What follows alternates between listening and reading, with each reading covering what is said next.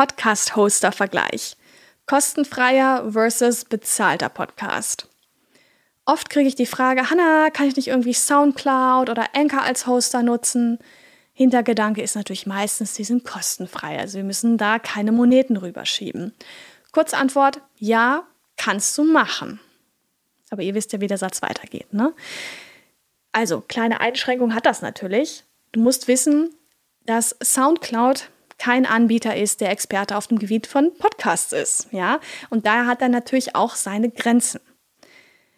Und wenn so ein Podcast-Hoster wie Anchor kostenfrei ist, sprich wir schieben da keine Euros rüber, dann kannst du davon ausgehen, dass die Währung zwar keine Euros sind oder keine Dollar, aber dafür zum Beispiel unangekündigte Werbeeinspieler, wie ich das mir schon habe erzählen lassen, eingespielt werden. Oder wir ja oft, wenn wir nicht mit Geld zahlen, mit unseren Daten zahlen. Muss man sich überlegen, ob das für einen fein ist. Ja? was kostet denn so ein Podcast-Hoster überhaupt? Ja? Ich tendiere natürlich wirklich dazu zu sagen, wenn es kein Hobby-Podcast ist und du sagst, ich mache den Podcast für mein Business, nimm das Geld in die Hand, geh zu einem vernünftigen Podcast-Hoster und werde damit glücklich, ähm, denn da hast du wirklich einen Experten an deiner Seite. Die Kosten ähm, belaufen sich musst du dir dann anschauen, den Podcast-Hoster, den du gerne wählen möchtest, monatlich meistens so im einstelligen bis niedrigen zweistelligen Bereich.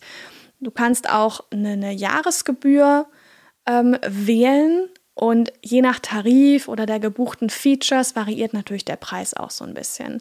Eine Jahresgebühr macht natürlich oft Sinn, weil du deinen Podcast ja langfristig hast. Und äh, dadurch bekommst du natürlich auch nochmal einen kleinen Rabatt gegenüber der monatlichen Zahlung.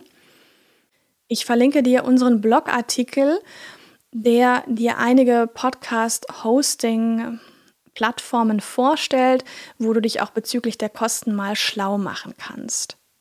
Welchen Podcast-Hoster kann ich denn empfehlen, werde ich auch immer wieder gefragt. Mm, wir arbeiten ausschließlich mit Podigy zusammen. Ja, der Support ist wirklich spitze. Es gibt eine Wissensbibliothek, wo man alles nachlesen kann, wie denn alles funktioniert.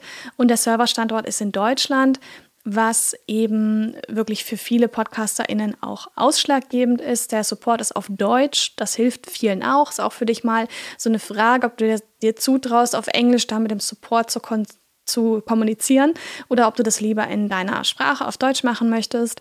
Und äh, Podigy hat natürlich auch immer wieder neue Features am Start, damit du als Podcasterin wirklich up to date bist. Ja.